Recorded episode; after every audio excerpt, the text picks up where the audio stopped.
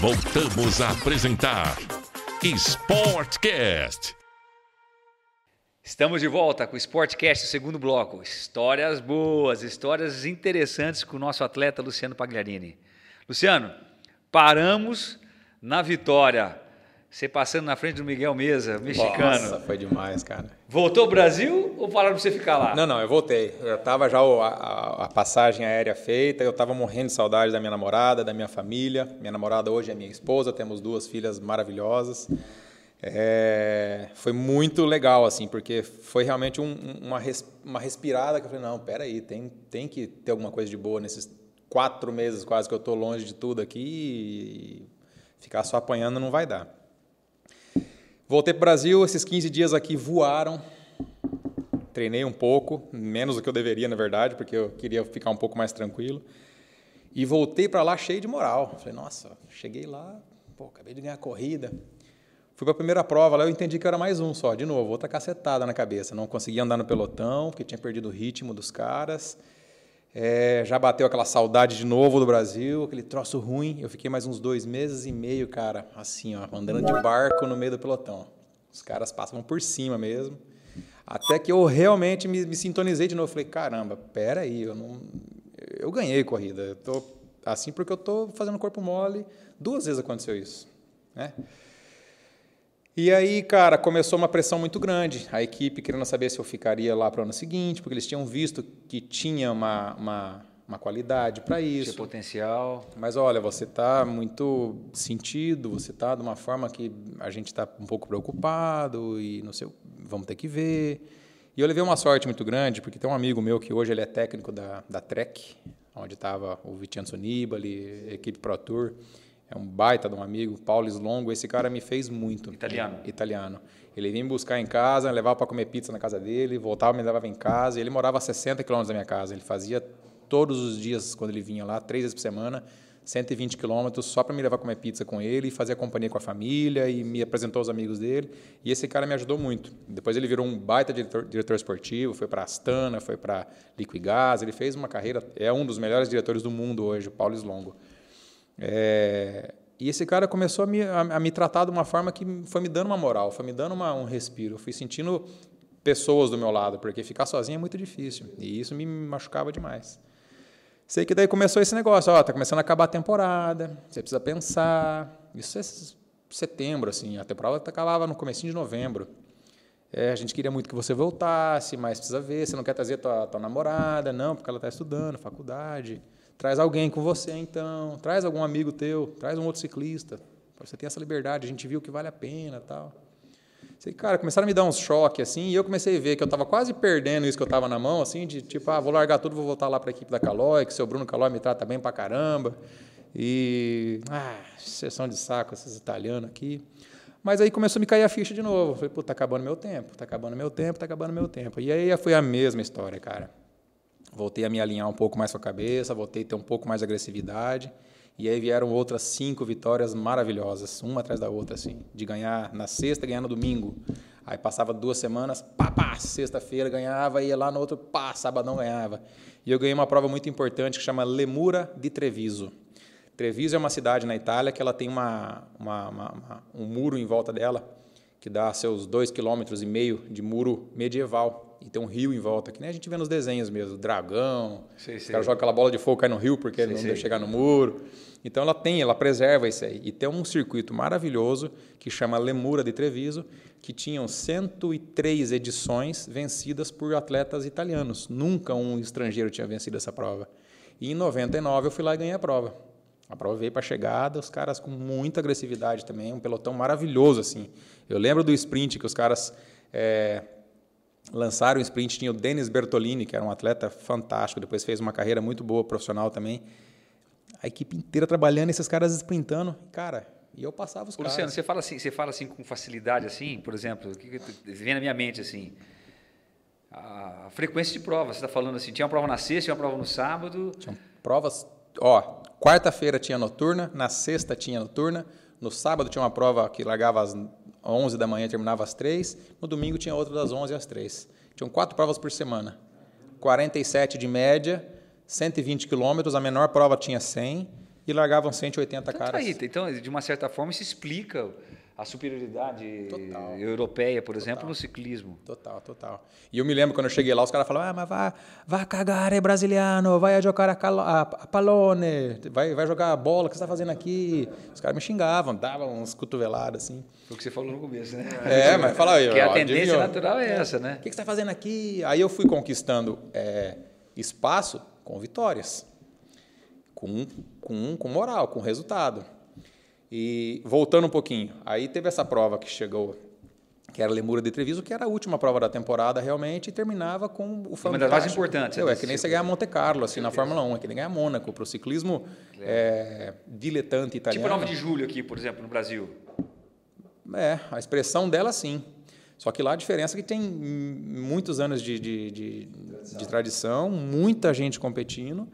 E, cara, era, era um circuito lindo, perfeito, um asfalto liso, as bikes andavam muito forte. E teve uma coisa que, é, que aconteceu muito curiosa nessa época, que a gente estava testando os 11. Então não existia, a bicicleta era 5312 lá atrás. E nessa época a Campanhão lan- lançou o 11. E o 11 deu muito problema. Recorde, não era? Não. Era o recorde, o Veloce e o Atenas. Tinham três grupos que tinham 11.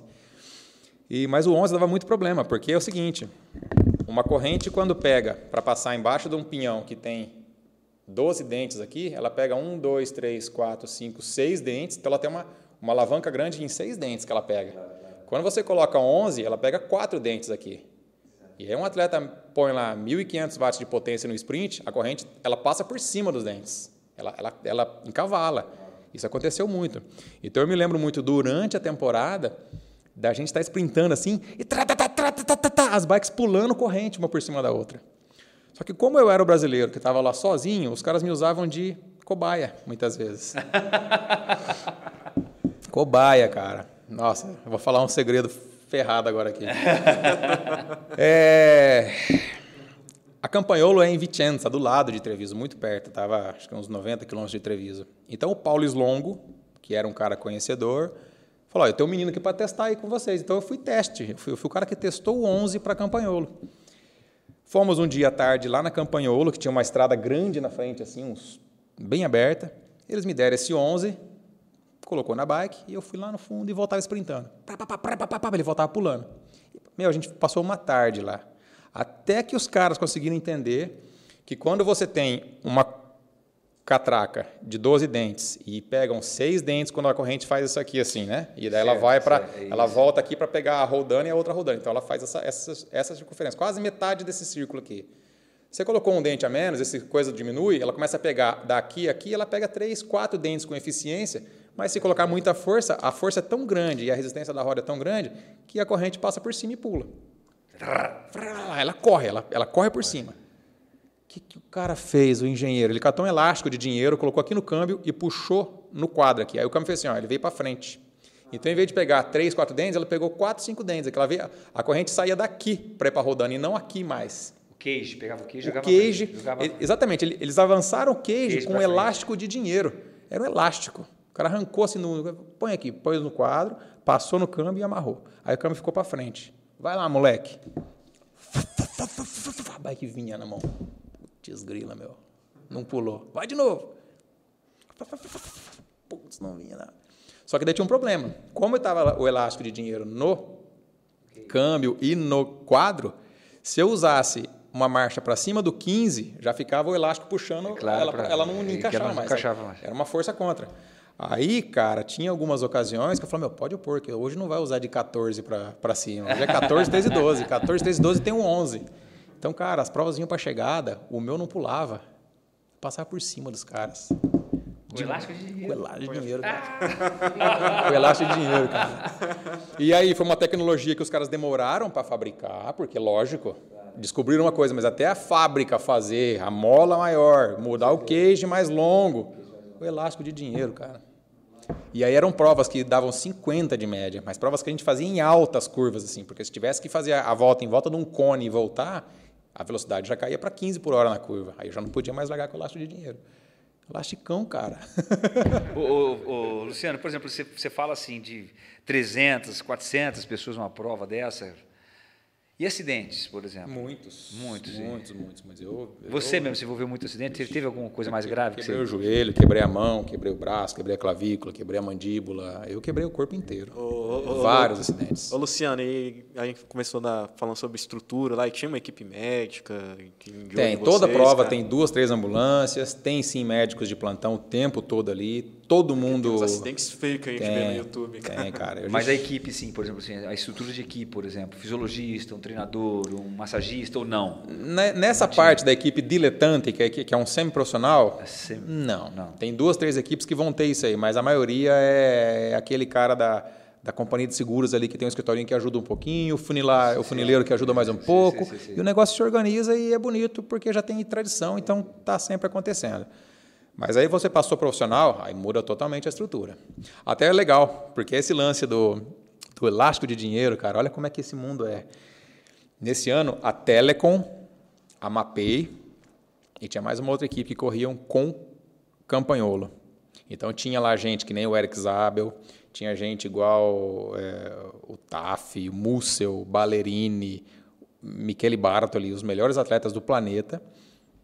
E as equipes também usavam o Campanholo com 12 velocidades, que quer dizer, com o 12 como sendo a menor, e também tiveram problemas com 11 velocidades. Um dia a gente foi assistir uma corrida profissional e o Paulo Slongo, eu estava junto, que ele me levou para ver essa prova que ia passar lá perto, foi no mecânico da Mapei e falou: Gente, eu tenho um- uma coisa para falar para vocês. Ele quis dar uma puxada de saco nos caras. É. Tem uma coisa para falar para vocês, é o seguinte, vocês estão tendo problema no 11 aí, a gente está com elástico de dinheiro na bike do Pagliarini, ali, do, do brasiliano ali, e está dando resultado. Os caras já estavam usando fazia tempo, cara. Só que não falaram nem para Campanholo. nem para Campanholo, cara. Então, assim, entre os caras do profissional, eles já tinham descoberto que dava para fazer, fizeram, só que eles fizeram um negócio na mola. Eles, colocavam, eles tiravam a mola do câmbio e colocavam a mola mais grossa e mais potente. Então a mola empurrava o câmbio mais para frente. Aí o cara falou: você está com elástico de dinheiro, elástico de dinheiro. Mas a gente colocou a mola. Então, assim, os caras tinham uma estrutura melhor. Claro, claro. Os caras criaram algo que fizeram, que fez o câmbio trabalhar diferente. E ó, falaram nada para ninguém, nem para Campanhola, para não dar moral para as outras equipes profissionais terem. O, o Paglino, e onde que entra as voltas aí? Aí começa as voltas. Essas provas são as provas assim, tipo, tipo. É, no diletante tem isso aí. Tem as provas de final de semana, só provas grandes, assim, de mínimo 100 quilômetros, 100, 150, 140, 180, provas muito rápidas e que acontecem num dia só. Aí depois tinha a volta do Vêneto, a volta do Friuli, a volta do Giro de Itália e o Tour de France amador, que seria o diletante. Essas aí eu nunca nem participei. Nunca nem participei. Porque foi muito rápido essa, essa a nossa equipe era uma equipe pequena e ela não tinha é, a estrutura para fazer um Giro de Itália diletante e não tinha a estrutura para fazer um giro um Tour de France. A gente fez o Giro de Vêneto, a gente fez o Giro de Friuli, provas que depois assim é, começou a pegar muita montanha. Eu assustado também porque montanha era fogo. Nunca foi a minha qualidade fazer é, altas montanhas. A gente ia para esses lados aí com essas provas é, por volta. Mas eu passei profissional tendo feito duas voltas. Eu fiz o Vêneto e fiz Friuli. E aí, por exemplo, aí você entra na. A Lampre entra, onde aí? então olha que legal. A Lampre tinha uma seleção anual que pegava lá 120 moleques desses todos que tinham ali, o francês, o espanhol, o australiano, o mexicano, o brasileiro, que não tinha, mas aí apareceu eu lá, é, e fazia os testes. Era um teste, só tinha eu. Sim, sim. Só eu. E não tinha ninguém. O último brasileiro que tinha pisado lá Mauro Ribeiro. chamava-se Mauro Ribeiro e ninguém conhecia, porque não tinha internet, cara. Foi uma internet, pena. com certeza. O Maurão, meu, o que esse cara fez no ciclismo, se a gente tivesse internet, naquela época, esse cara fez muita coisa. Esse cara andou demais. Impressionante o que o Mauro Ribeiro fez e não é reconhecido por isso muitas vezes, porque não tem esse conhecimento. Eu também sofro um pouco por isso. Eu vejo a molecada de hoje em dia, assim, com internet. Hoje, qualquer cara que ganha um conzinho na cidade vira o uau, Vira, né? Uau, exatamente. nossa, o cara ganhou o com da galinha morta lá, não sei o quê. então, assim, de repente, é, me falaram um dia, ó, vai ter uma seleção dos atletas que vão passar profissional ano que vem. A Lampre faz isso aí todo ano em Mantova e a gente queria levar você. Vamos embora. Aí fomos fazer esse, esse tal desse teste. O teste era você sentar nessa bicicleta, você pedalava ali uns 12 minutos numa certa potência, partia-se com 250 watts de potência, com uma roda com chumbo na roda inteira, então ela ficava pesada. A marcha 53, 13 lá atrás, então era um protocolo certinho. esses 12 minutos que era num, num certo ritmo, porque daí você já entrava num, num, num nível de, de desgaste, num nível de produção de ácido lático, de batimento cardíaco, e aí sim começava o teste de verdade. A cada um minuto, você tinha que colocar 50 watts de potência a mais. Tipo engate, né? É, Já entra fadigado praticamente. Aí você pá, colocava 50 e para segurar um minuto é complicado. Para você colocar é fácil, mas segura um minuto ali. Depois você incrementa mais um pouco, incrementa mais um pouco. E geralmente o atleta ia chegar ali nos seus 450. Desculpa, era 25 watts de potência por incremento. Por incremento. Então a gente fazia uns 9, 10 incrementos até chegar no momento que você está quase morrendo, que daí você está lá nos 480, 490 watts, aí o cara fala para você passar para os 525, 550, e aí você começa a não ter mais aquela resistência de aguentar esse, porque você já está vindo trabalhando. E aí é nesse momento que ele fala: agora você vai fazer um sprint sentado, sem, é, sem estrapar, eles falam, sem, sem, sem dar soco. Então você fica é no progressivo. Zzz, Você tem que jogar a bike para viajar forte, mas no progressivo, não rapidão. E aí vem um watt final. Aí o cara fala, ah, beleza, o cara produziu 1.120 watts, ah, 1.200 watts. E nesse dia aí, cara, eu fui lá fazer o teste, deu 1.380 watts. Para mim foi uma coisa assim, ah, beleza, fiz o melhor que eu pude. Só que daí eu entendi, cara, que eu olhei pro cara do cara que estava marcando lá, ele marcou, olhou, marcou, olhou de Sem novo acreditar. e olhou pro cara assim, o cara falou assim. eu falei, meu, acho que foi legal, acho que foi bom. é, meu, eu não sabia, nunca tinha feito, era uma coisa assim nova. Eu falei, eu vou fazer o melhor que eu puder, 1.380 watts. Aí depois eu fiquei sabendo que o único número desse tipo de teste que chegou a 1.380 chamava-se Mário Tipolini, que era o cara, bicho. cara, O Tipolini, poxa, é o melhor atleta dos, dos sprints de toda a história do Cara, o, ciclismo. cara tá, o cara tá com 50 e poucos anos. Ah, saradão, cara, bicho. Sarado. Tá saradão, saradão. E anda muito, hein? Anda pra caramba. Ele coloca a molecada no bolso direto. lá. Esse dia ele, tá, fez, ele fez um treino, tá vendo, de acho que 42 quilômetros, cara, de 30, 41 de média, 42 de média é fácil. É, mas ali tem muita base. Ali tem muita base. E ele é grandão, né, cara? É, animal. Então, assim, aí foi nisso. Aí, cara, todo mundo entusiasmado. Peguei minhas malinhas, minhas coisas. O Paulo Slongo, ó, valeu, tchau, tchau, valeu. Não, vem cá, vamos conversar um pouquinho, conversamos. Bora. Uma semana depois, eu estava sentado na mesa do Giuseppe Saroni, que era o, o team manager da Lampre, assinando um contrato de três anos com os Lampre. caras. Eu tinha o uniforme da Lampre. Cara, era a melhor equipe da da Lampre, época. tinha uma camisa da Lampre. Na minha equipe estava o campeão do mundo. Era, o atual campeão do mundo fazia parte da minha equipe, que era o Oscar Kamezin. Era que nem você entrar numa equipe do, do hoje Do e Peter vou ir Sagan. para do Felipe do Ala Felipe, né? Ala Ou Felipe. Uma Quick Step, por exemplo, ou do Peter Sagan quando ele estava com a camisa de campeão do do campeão. mundo. Só que cara, para mim era tudo assim uma coisa. Você sabe que eu só que você era o Peter Saga brasileiro, né? Por quê? Porque você empinava as bicicletas, você fazia, você fazia graça com as bicicletas. Falava, nós temos um Peter Saga brasileiro. É, isso mesmo, cara. Nós temos um Peter Saga brasileiro. Peter Sagan tava para nascer aquela época ainda. E tudo natural, você fala assim, na, na, Tudo muito fácil, cara. Tudo assim, muito espontâneo, sempre foi. É, E aí, de repente, o cara tava dentro de uma lampre, mas eu não sabia o que era lampre. Para mim, assim, foi tudo acontecendo. A maior equipe do mundo, ah, legal, joia. Aí teve um retiro, teve o primeiro, é, primeiro passou, terminou a temporada, teve o primeiro encontro da Lamp, que foi no mês de dezembro. Eu já estava no Brasil, que eu tinha voltado para cá, e voltei para a Itália para fazer esse primeiro retiro. Sete dias. Então você, você foi contratar para a Lampa e voltou para o Brasil. Sim, terminava a temporada em outubro, voltei embora. Finalzinho de no- outubro com novembro ali, voltei embora para cá. Mas nisso, quando você voltar, já ia voltar com a Lampre já. Sim, sim. Aí já voltaria para as corridas profissionais. Deixa eu pensar aqui.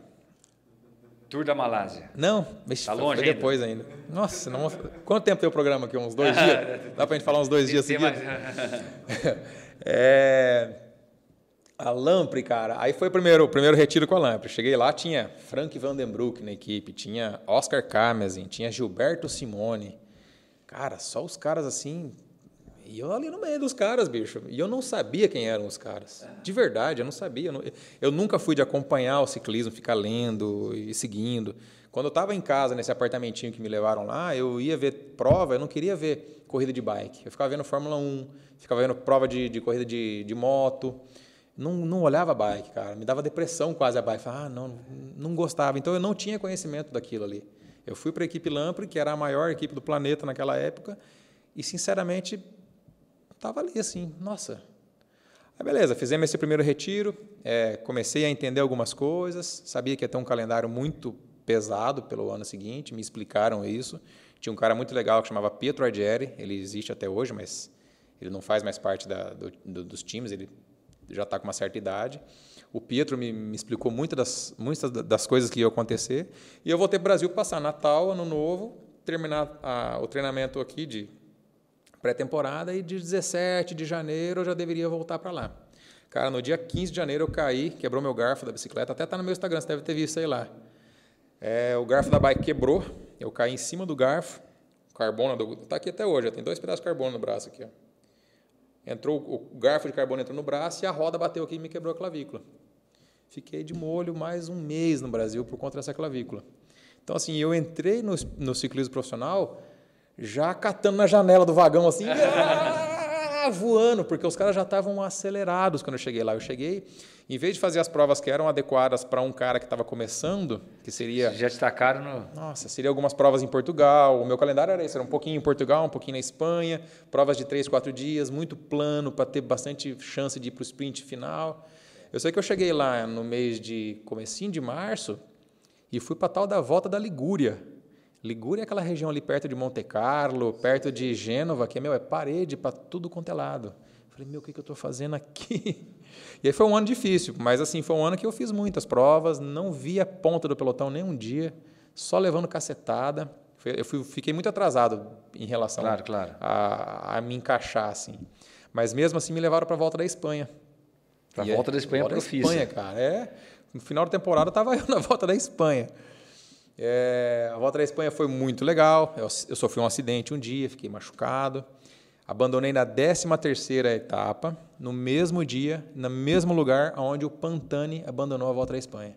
Eu tenho isso comigo, assim, que eu lembro que eu estava assim, saindo do, do, do, do, da estrada, assim, puto, não dá mais, não dá mais, não dá mais, não, não, não tá legal, não tô bem. Clec, tirei o pé da sapatilha, ergui a mão, aí o carro vem, para ali, oh, vai abandonar, cara, putz, eu vou, eu não, eu não dá mais não. Tá, tô ruim, tô mal, não consigo, tá, tá, tá demais. Olhei para trás, estava o carro da Mercatone Uno e o Pantani acabando de tirar a bandana dele assim, colocando a bike do carro também, abandonando a, a, volta.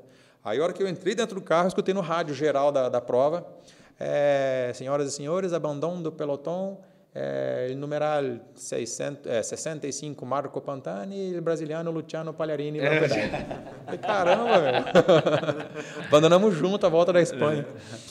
Aí foi um ano assim, passou um ano que foi muita cacetada. O segundo ano profissional já foi um outro ano que eu consegui ah, entender um pouco mais o ambiente, já sabia o que, que significava estar numa equipe profissional daquela, as provas como é que eram. Eu tinha a volta na Malásia como primeira, primeira, é, é, primeira competição. E, cara, olha só o destino como é que é. Me preparei muito aqui no Brasil, eu, eu, lembro de conversar com os, os, caras na Itália, os caras fazendo 80 quilômetros no inverno, aquele frio rigoroso, três horas de rolo, cinco horas de rolo. Eu fincava 230, 240 na estrada aqui, treinando com muita subida, muita potência. Lá em Londrina? O sol comendo, lá em Londrina. Fazia a volta, eu ia até o trevo de Mauá lá, sim, quebrava para Apucarana, voltava lá por cima. Lá na, em Apucarana já tinha um amigo esperando de moto. Eu vinha atrás dessa moto, a moto andando a 55 por hora, eu atrás da moto passava a moto, entrava atrás da moto, passava a moto, entrava atrás da moto, passava, entrava atrás da moto. Cara, incansável, assim, um moleque louco para fazer, fazer resultado.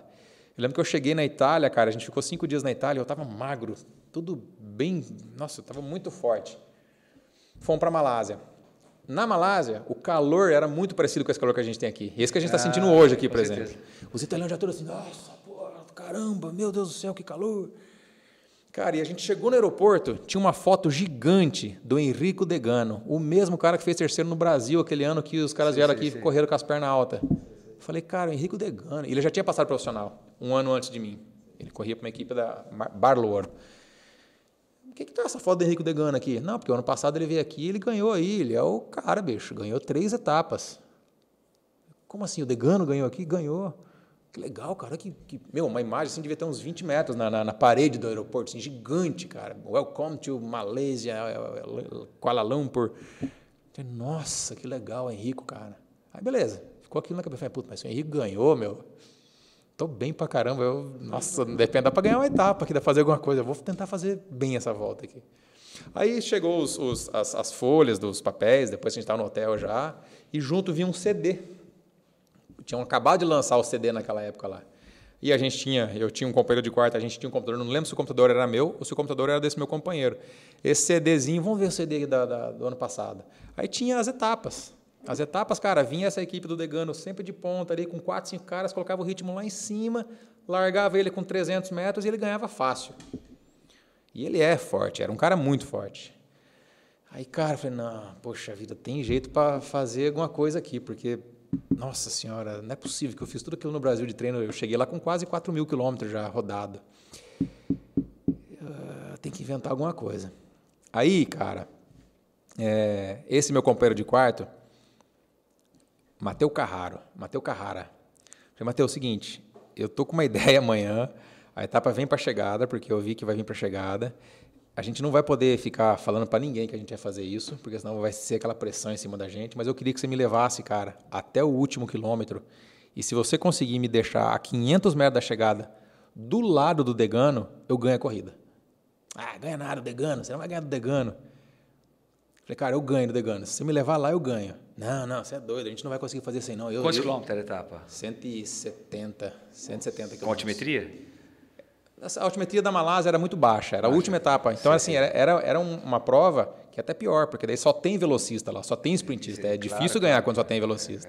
A E- equipe e- trabalha para o seu velocista. e todos estavam lá, cara. Aí ele falou, aí ele pensou um pouco, eu fiquei enchendo o saco dele, daqui a pouco ele falou assim, ô, palha, chamava de palha.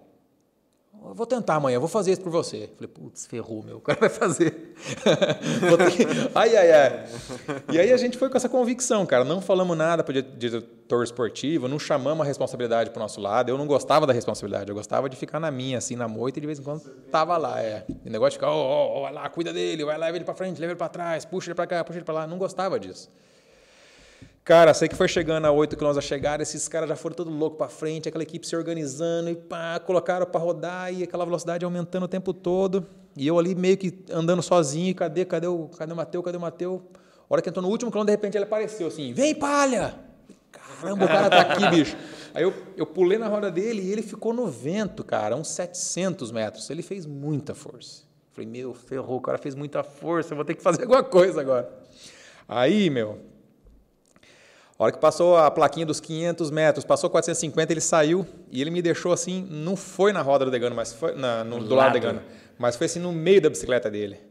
E aí, cara, lançamos o sprint. Ele lançou aqui e eu lancei aqui do lado. Os dois, cara. Aí passou 300 metros, passou 200, passou 100, passou 50 e a diferença não diminuiu. Eu estava na caixa de centro da bike dele com o meu eixo da roda dianteira e ele, cara, a diferença ficou igual. Só que o Degan, não. A hora que foi cruzar a linha de chegada, ele ganhou a corrida. Ele cruzou a linha de chegada normal, assim. O Palharini esticou a bike até lá onde não tinha mais bike para esticar, assim. Eu tenho a foto também que eu tô para trás da roda traseira da bike, com o braço, com as mãos segurando o guidão assim, ó. E a roda passando dois centímetros na frente da roda dele. Na linha de chegada, eu passei dois centímetros na frente. A hora que eu sentei na bike de novo, a bike voltou para trás. Fiquei uma bike, uma bike não, meia bike para trás. Foi no jump que eu ganhei a corrida dele. A hora que mostrou a cena da prova, não dá para acreditar, porque a, a 15 metros da chegada, a diferença era isso aqui, ó. Depois da chegada, a diferença era isso aqui de novo. Só que na chegada estava assim, ó. Ganhei Nossa, cara. por dois centímetros. E aí, cara, eu entrei na mente do cara. O cara no dia seguinte, desmoralizado. A gente veio para o sprint final, de novo. Eu estava com moral já, me posicionei. Ele fez sexto e eu ganhei a segunda etapa. Na terceira etapa, ele fez oitavo e eu ganhei a terceira etapa. E depois eu ganhei a oitava etapa, ganhei quatro etapas nesse ano aí, Tour da Malásia. E era uma volta muito legal, cara. E eu estava muito motivado. Falei, nossa, que volta do caramba. E aí eu virei o rei da Malásia. Falei, nossa, ano que vem eu vou, o ano que vem eu vou chegar aqui vai estar minha fotona lá. Então, não tinha, cara. No ano seguinte eu cheguei lá, venci outras quatro etapas, três ou quatro etapas, três etapas no ano seguinte. Só que daí me deram o número um, cara. Tem o número um até hoje guardado em casa. Número um, Palharini. Foi o número um da volta da Malásia, cara. Legal, cara. Então, assim, legal. foi, uma, foi aí que começou a minha trajetória como ganhando provas no mundo profissional. é Agora o eu quero dar um calibre. pulo. Até por causa do tempo, eu quero dar um pulo aí. Tem um vídeo que eu gosto muito, que foi você que postou, de 2007, na Holanda. Aquela chegada que você largou aqui, isso é histórico, do Cavendish. Cavendish é, hoje é o, Quer dizer, com certeza eu considero o melhor velocista do mundo é, hoje. É, é né? sim. E eu, aquilo me tocou. Eu achei porque eu, porque eu gostei. Porque você, além da, da- Eu gosto de ciclismo, acompanho sua carreira. E você pôs o vídeo com a música do Linkin Park. E aí, É. meu amigo? e eu gosto do Linkin Park. Cara, aquilo foi demais, hein?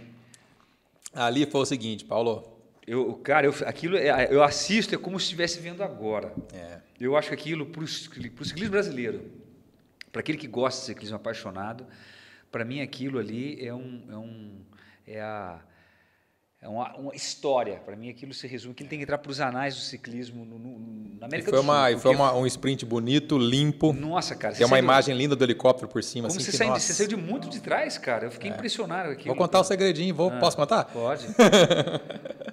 Ó, que eu não vou contar não, é. Mas- Assim, ali, em 2007, o Luciano Pagliarini já tinha vencido bem 20 provas profissional, já tinha vencido muita prova de altíssimo calibre. A clássica de Almeria na Espanha, etapa na volta da Múrcia, provas na Itália, prova na Califórnia, provas mundo afora, como profissional. E a volta do Eneco Tour, ela é praticamente um Tour de France, porque ela Você tava na equipe já France. da- Saunier Duval, Certo. espanhola. Ela era a maior equipe da Espanha, tinha uma base na Itália, uma base na Espanha. Era uma equipe muito legal, muito, muito bacana, muito grande. É, era a maior equipe do mundo também naquela época ali. A gente era Liquigás, Saunier Duval, Lampre.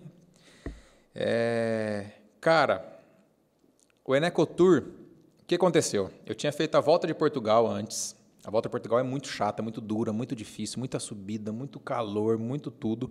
Era um ano que eu vinha com pouco resultado de expressão, assim, eu não estava feliz, não estava contente.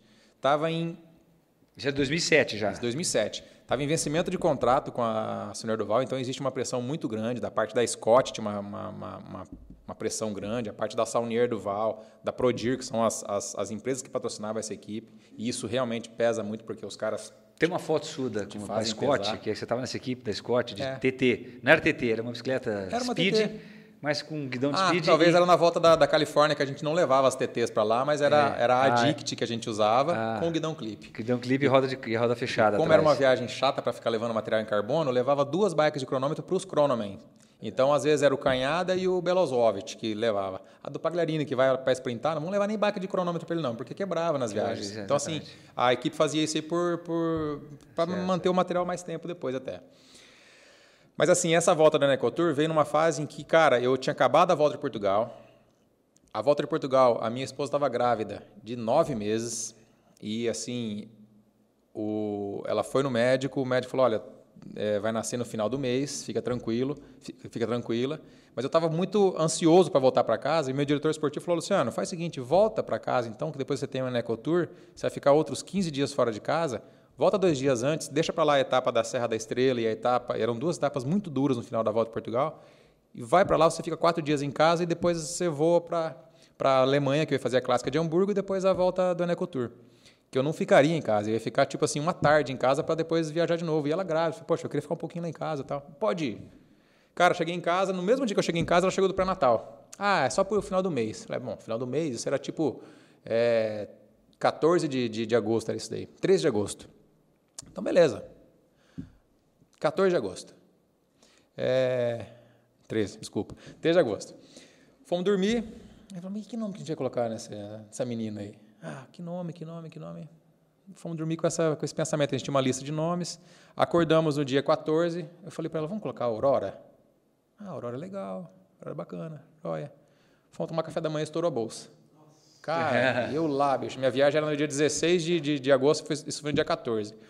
Corre pro hospital que nem um louco, fiz as curvas do, do circuito de Mura de Treviso lá com o carro a 200 por hora. Chegamos no hospital. Calma, senhor, não, não vai nascer agora não, fica tranquilo. Pai de primeira viagem, cara. Ai, meu Deus do céu. Sei que daí ela passou o dia inteiro no trabalho de parto, passou a noite também em observação, e a Aurora foi nascer no dia 15, às 6 da manhã. A Aurora, para quem não sabe, é aquele primeiro raio do É, sol só- que é, nasce, é, assim. Cara, ela nasceu com o raio do sol entrando no quarto, assim, pof, estourou. Acabou de sair tudo que tinha que sair, foi parto natural. Beleza. No dia 16 eu tinha viagem. Então, assim, no dia 16 deram alta para elas, eu peguei as duas, levei embora para casa. Isso era 11 horas da manhã. A uma eu tinha o voo para Hamburgo. Nesses três dias que eu fiquei em casa, eu não relei na bicicleta. E aí meus amigos, porque, porque sabiam que tinha nascido a Aurora, no dia anterior tinham vindo em casa, quando estourou a bolsa, que ela ficou em observação, eu voltei para casa, vinho, pão, óleo, azeite de oliva, a gente, meu, a gente comeu demais e tomamos vinho pra caramba. Falei, meu, eu tô lascado, eu tenho a clássica de Hamburgo daqui cinco dias, tem a volta da Necotour. Cara, isso me serviu com uma, uma, uma energia tão grande, mas tão grande, que daí eu despedi delas, nem vi minha filha direito, fui embora para Hamburgo. Hamburgo era uma prova de 300 quilômetros, dá 297, era longa pra caramba. Eu pesado, assim, o corpo não andava. Lá para os 170, 180 de prova, começou o motorzão rodar, rodar, rodar, rodar. No final chegou uma fuga, cheguei sprintando com o pelotão atrás, fiz décimo segundo, mas cheguei bem. Falei, nossa, Aí acho que veio a forma física de Portugal, Claro. das outras provas, o descanso de três dias entre aspas, uma exagerada que eu dei ali que eu fiquei feliz e comi pra caramba sem me cuidar muito. glicogênio, é, descanso, cara. restauração. Assim que eu terminei a clássica, eu terminei a clássica e falei, meu, a Necotour agora é só etapa para os sprinters, estou muito bem. E aí, cara, fomos para a Necotour dois dias depois. Então, a clássica de Hamburgo, acho que deu uma limpada no, no carburador, assim, no- e deixou tudo bonitão, assim. Primeira etapa veio para a chegada, eu fiz quinto. Na segunda etapa veio para a chegada, eu fiz quinto. Na terceira etapa, quinto de novo. Falei, não é possível. E eu, e eu chegava assim, pedalando para trás da bicicleta, porque eu não tinha para onde passar. Você fica engarrafado, você não tinha onde passar. Aí uma etapa ganhou McEwen, na outra ganhou Ushov, na outra ganhou Cavendish, e na outra etapa, Bonen. E aí sobrou uma etapa para os velocistas, que foi a etapa que eu falei, meu Deus do céu. Fui estudar a etapa, tinha uma reta final de 1,2 km de reta final, assim, ela fazia uma parabólicazinha muito boba assim no final, e mais uns 100 metros, que é o que você vai ver no vídeo, a próxima vez que você ver, você vai perceber isso. Você não via o balão de chegada. E aí eu vi aquela carta assim e falei, meu, a chegada a gente vai... Eu lembro até hoje que eu mentalizei ela, eu ganhei a corrida antes de fazer a corrida, porque eu falei, eu tenho que virar ali, fazer ali, o pelotão vai virar para a direita, daqui a pouco vai para a esquerda. Aí tá, tá, tá, vai virar para a direita de novo, a gente vai andar aqui, é... bum, chegada. Então assim, eu fazia muito isso. A hora que veio para a chegada, sozinho no pelotão, vou voltar um pouquinho antes. Como eu vi essa carta de chegada, que tinham praticamente 2 km em linha reta, que no finalzinho era uma parabólica, que não era uma curva que ia perder velocidade, então do jeito que a gente vinha, a gente ia entrar e fazer a, a chegada, eu fui pro meu mecânico, o mecânico da equipe, e falei, André, eu preciso do 54 amanhã na frente. Ah, você é louco, Luciano, louco 54, cara. A etapa tem 220 quilômetros, cheio de curva no meio da etapa. Eu falei, põe, põe para mim. Aí eu falei, ó, só que você, por favor, não fala para ninguém. Deixa isso entre eu e você. Deixa eu largar com 54, que eu não quero ninguém falar na minha cabeça e tudo mais. Beleza. Aí mentalizei muito aquela chegada, mentalizei demais. Dia seguinte, fomos para a linha, de linha de largada. Cheguei lá, olhei a bike do Tom Bonen, 54. Falei, filha da mãe, ele viu que tem 2 km de chegada também, que o pelotão vai chegar muito rápido.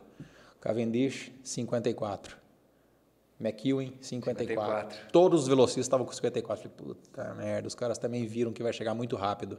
Porque assim, nos dias anteriores, a gente fazia curva 600 metros de chegada, que a gente praticamente desacelerava para acelerar de novo lá. Eu chegava com 53, 11, faltando. Meu irmão, agora que tem 2 km em linha reta, só uma parabólicazinha, vai chegar muito mais rápido. O 54 vai fazer diferença. Os caras também viram isso.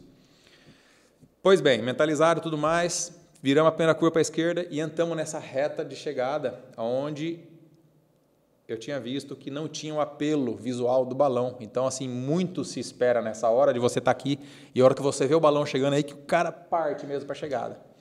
E eu falei, meu, lá no final não vai dar para ver o balão, porque tem essa porcaria dessa curvinha no final que talvez os caras. Tá, é uma linha reta. Eu vi muitas. Os meus companheiros aqui falaram, ah, no final é uma linha reta de 2 quilômetros. O cara não viu o balão. Não era, porque daí não tinha o balão para te mostrar que tinha que Não era tinha final. referência. Os Não caras- tinha os caras referência. perderam a referência. Exatamente. Aí a gente entrou nessa última eh, reta, cara, o pelotão andou muito rápido, a gente andou a 73, 74 por hora, e vindo, vindo, vindo, vindo, vindo. A hora que eu vi, passou o último quilômetro, que era um, é um balão também, que tem com um triângulo vermelho apontado para baixo, esse é o último quilômetro, é um símbolo internacional que você sabe que é o último quilômetro. Falei, agora eu não posso mais erguer a cabeça daqui, vou contar as placas. Aí passou a placa de 900, a de 800, a de 700, 600, 500. A hora que passou a placa de 400 e não via o balão ainda, me pareceu aquele buraco na esquerda, que você vê que eu estou muito É, atrás. Eu falei, tá meu, é agora que eu tenho que passar, porque se eu passo aqui, vai clarear e eu Pô, já tô mostra demais a imagem do helicóptero, certinho, cara. Cara, foi fácil ganhar aquela corrida. Foi fácil. E você teve espaço, né, cara? Teve Você tava espaço. Se eu esperasse um pouquinho mais, o- eles fecharam depois. Então, assim, não passaria mais. Eu ia fazer quinto de novo, ia contar para todo mundo que eu estava cheio de energia. Falar, ah, quinto. Não passava nada. Passava o Cavendish, passava o Bonin, passava o Ushov, passava o Petak. Então, assim, é o momento certo na hora certa. Você atingiu quantos por hora? 79 por hora deu aquela prova ali. Na Quase reta. 80 km por hora. É, Foi 80 um dos sprints até hoje registrado Até mais hoje, rápido né? do mundo, né? É, é. Então, assim, cara, a hora que deu aquela abertura, eu falei, é esse o momento. Porque se eu esperar isso aqui, para passar aqui ou ali, não vai passar. E daqui 400 metros nessa velocidade, vai passar muito rápido. E foi assim, cara. A hora que eu, eu vi, falei, é aqui. Eu parti antes de todo mundo. A hora que eu tava partindo, passando, os caras partiram. Falou, rapaziada, amanhã a gente conversa, porque hoje não vai dar para vocês, não. cara, foi muito... Foi, assim, desculpem, mas foi até fácil. Cara, Eu já fiz fantástico. muita força em corrida para fazer quinto, para fazer oitavo, de fazer força para caramba e uá, cruzar em décimo. Ali parece que falaram assim, ó, vai, você, sua filha nasceu lá agora, uf, me empurraram. E eu lembro de, de, você vai ver depois no vídeo de novo. Tá lá sprintando, quando a gente chegar na frente, eu dou uma olhada pro lado de cá, por baixo do braço eu vejo que não tem ninguém, e eu olho pro lado de cá, também não tem ninguém. Quer dizer, tá todo mundo ali, mas ninguém do lado. Cara, aquele, aquele espaço para você erguer o braço daquela forma lá, faltando 10 metros para a chegada, com os melhores atletas do planeta aqui atrás. O Cavendish, né? Cavendish aqui. Cavendish ó. não- Ali com o Tour Ush- Ushov. Bonin estava escondido aqui atrás. McEwen estava ali. Petak. Os melhores. E aí eu me lembro que nos dias anteriores, o meu sogro estava na minha casa lá na Itália com a minha esposa, que tinha nascido a minha filha, e falava assim: Nossa, Luzão, eu vi que você chegou ali junto com os caras na frente, hein? Falava, Cacá, dá para ganhar, meu. Ah, mas ó, tá bom demais já, já tá bom. Meu caramba. Aí eu lembro que eu estava cruzando e ele chegada com o braço erguido. Eu lembro que eu pensei nele, falei, ele tá lá no sofá me vendo, eu tô ganhando aqui, cara. Aí eu fiz aquele sinal do Bebeto da, da, da filhinha. vida, da Foi da hora. muito legal, foi muito massa. Luciano, já deixamos o Cavendish para trás. Nós vamos fazer o seguinte: que que nós vamos terminar esse bloco, seria terminar o programa. Nós vamos terminar esse um bloco e continuar e jogar o episódio para a próxima semana, porque tem história ainda. Mas eu deixamos o Cavendish para trás, tá bom? Grande abraço a todos. Voltamos no próximo episódio aí do Sportcast com Luciano Pagliarina ainda.